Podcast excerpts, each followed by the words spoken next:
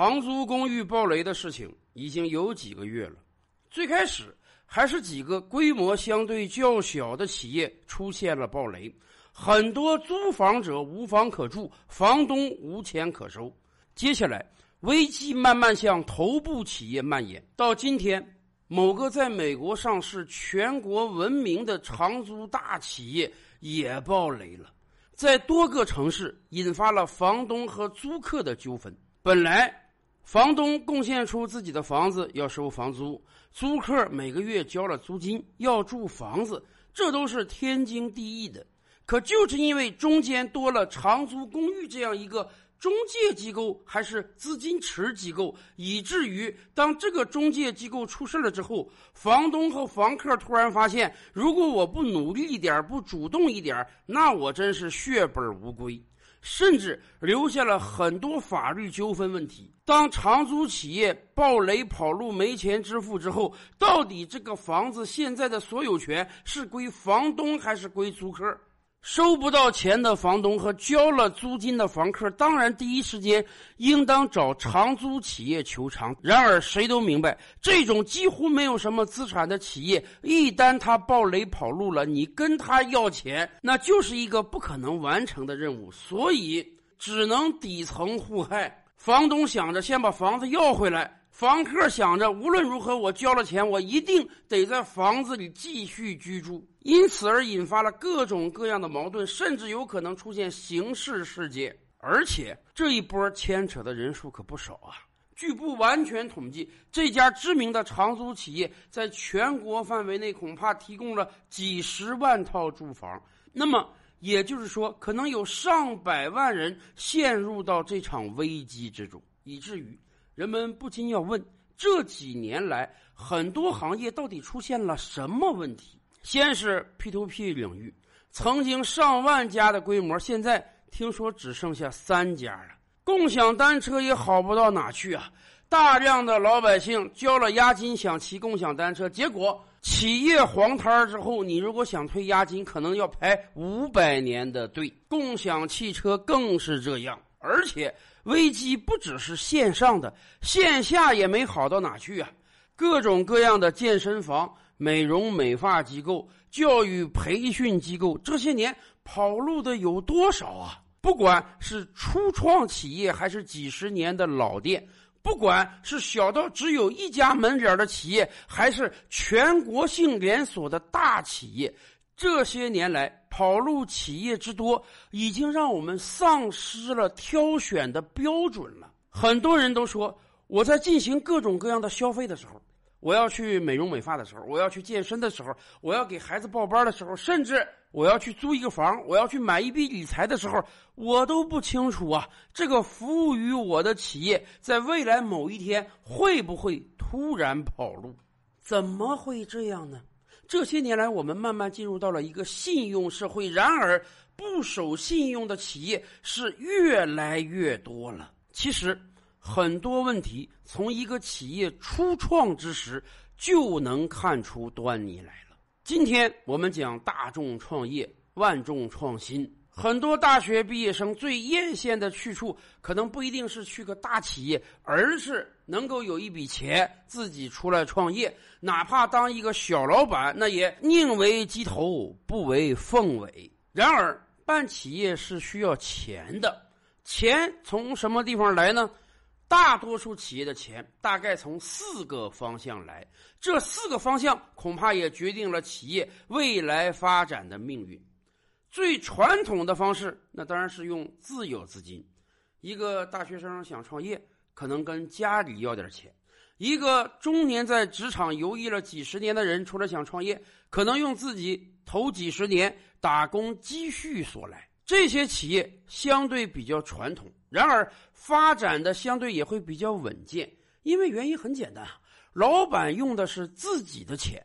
每一分每一毫都来自于自己家庭积蓄，那么自然使用起来要谨慎严谨。一旦出现亏空，那赔光的可是自己的家产啊！当然，不一定每个人都有足够的积蓄，所以要创业的人往往还有第二种方案，那就是借钱啊！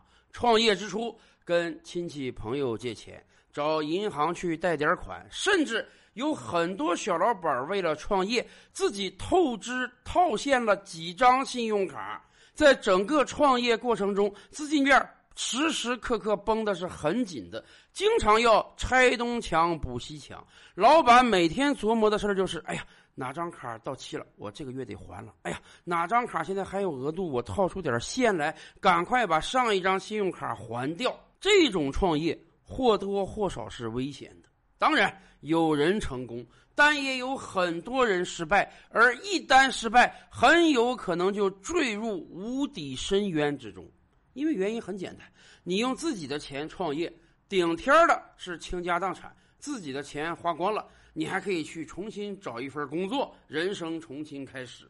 而如果跟别人借的钱，尤其跟金融系统借的钱呢，那么对不起，你得用一生去偿还。而且，如果你偿还不及时的话，随时随地有可能上信用黑名单，甚至被法院宣布为老赖，不得进行高消费。那么，恐怕你真是永世不得翻身了。所以，以往我们也奉劝大家，创业这个事儿真得谨慎点最好不要借别人的钱。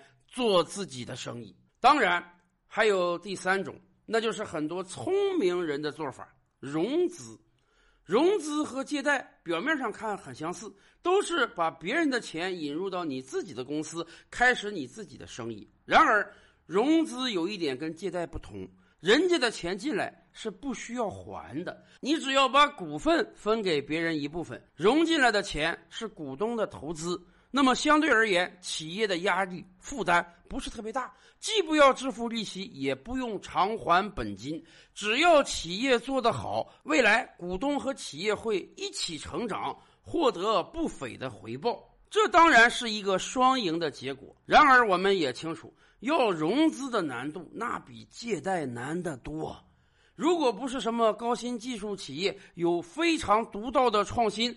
被各路资本看上，你想融到资，那个可能性也是很小。于是还有第四种方法，既不需要借贷，也不需要融资，但照样可以拿别人的钱做自己的生意，这就是预付款了。我要开一个健身房，启动资金需要五十万。要租房，要买设备，要装修，要进行各种各样的宣传，没有这么多钱怎么办？很简单，你可以拿别人的钱开始自己的生意啊！先跟房东谈好，付一个月租金，你就可以开始做预售、做宣传了。各种各样琳琅满目的广告，告诉消费者：本来啊，我这一年的健身费得三千，现在你作为我的创始会员。一千块钱就可以，房子刚租下来，现在正在装修。你交了钱之后，大概一两个月之后就可以开始锻炼了。早交钱早受益，房子你只花了很微薄的租金，装修由工程队给你垫款，最后结账，甚至连器械都是租的，你先付一个月租金就可以了。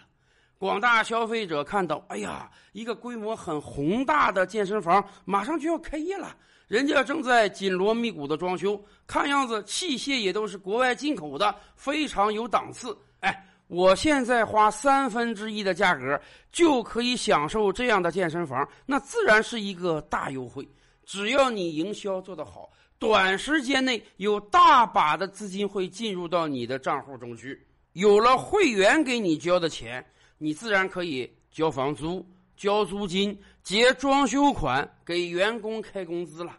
于是你基本上就是一个空手套白狼，用会员预交的会费支撑起了你全部的生意。健身房是这样，美容美发机构是这样，教育培训机构是这样，长租企业又何尝不是这样？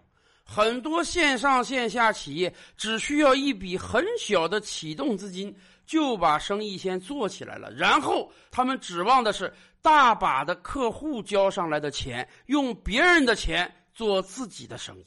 生意做得好，那么自然可以良性循环，越滚越大，根本不需要考虑还钱的问题。即便生意做得不好，全国各地有多少跑路企业？甚至这在业内都已经形成一个套路了。就还以健身房为例吧，如果预售搞得不是太好，收上来的钱不是太多，那么干脆带着收上来的钱赶快跑路，既不用继续交房租了，也不会再给器械厂交租金，同样工程款也结不了，员工工资也开不出来。老板拿了钱跑路之后，就留下了一地鸡毛和无数要追债的人。看看长租企业，又何尝不是这样？人家的逻辑很简单，我们根本就不指着去赚差价。房东的房子我高于市场价百分之二十收进来，租给租客的房子我低于市场价百分之二十租出去。很多人都纳闷这是在做慈善吗？不是的，我们是在玩一个金融游戏。我们要搞的就是高收低付，长收短付。你以为我们看重的是房东与房客之间的差价？我们靠挣差价活着吗？格局太小了。我们看重的是房客源源不断打进来的资金。作为一笔资金池，我们有很多用处。我们既可以扩大市场规模，又可以去搞别的生意。这才是我们真正利润的来源。就像对于 P to P 企业来讲，你以为人家看中的是利差吗？人家看中的是你的本金呢，收进来大笔的本金，如果能够良性循环，那当然太好了。空手套白狼的生意谁不愿意做？可一旦出现问题，资金链断裂怎么办？没关系，拍拍屁股走人就好了，反正花的又不是老子自己的钱。这就是为什么过去几年有这么多企业跑路的原因，因为从最开始创业的时候，人家拿着就是消费者的钱呀，宰卖爷田心不疼，我拿着你的钱做生意，做好了我变成大老板，做不好亏的是你，我只要跑路就可以了，而且现行法律对他们竟然还没有追究的能力。所以，我们如果要杜绝各种各样企业的跑路，从根儿上就应当有一个措施，什么呢？我们要明确，所有消费者预付给你的钱，那不是你的钱，你甚至连挪用的权利都没有。而你一旦挪用了，那就和偷抢无异，未来是要判你刑事罪的。今天在很多城市，已经由政府出面来监管这笔资金了。有的城市规定啊，教育培训机构你收上了的学费必须放到政府监管的银行账户之中。有的城市规定，长租企业坚决不允许高收低付、长收短付。这些做法的根本目的就是确保消费者的钱不能变成你企业的流动资金。这也给我们广大消费者提了个醒：当你要跟一家企业合作，要到一个场所消费的时候，除了睁大双眼看看它的历史沿革、规模大小、是否连锁、有无品牌之外，还有一个关键点，那就是看看你交上的钱有没有监管，有没有可能他是拿你的钱办他的事儿。照吕拍案，本回书着落在此。欲知大千世界尚有何等惊奇，自然是且听下回分解。